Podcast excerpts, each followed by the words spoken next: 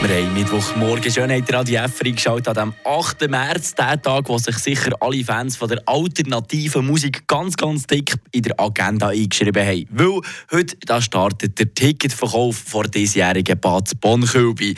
Am halb elf da geht es dann los, dann wird das Programm bekannt geben und eben der Verkauf lanciert. Bevor es aber so weit ist, da haben wir noch ein bisschen Zeit zusammen, für uns mal ein bisschen mit dem Namen Bad Bonn-Kilby auseinanderzusetzen. Wieso das Festival so heisst, das gehört ihr von unserem Valentin Brügger. Eine Portion Wissen für einen starken Tag. Schlauere Tag mit Radio FR. Bad, Bonn, Köbi. Drei Wörter, die bei vielen euphorische Zustände auslösen. Aber nehmen Sie doch mal voneinander, die drei Wörter.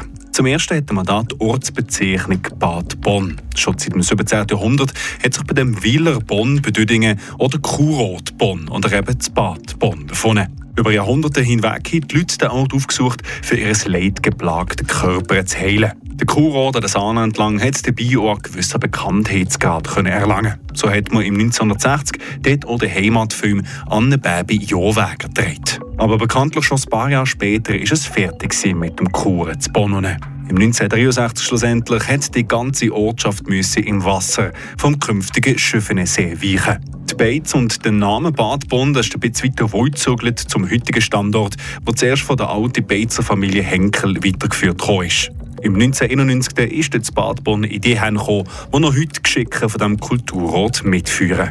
Kommen wir noch zum Wort Chöbi. Chöbi, das kennen ja die meisten aus Fest im Herbst oder aus sogenanntes Kirchweihfest.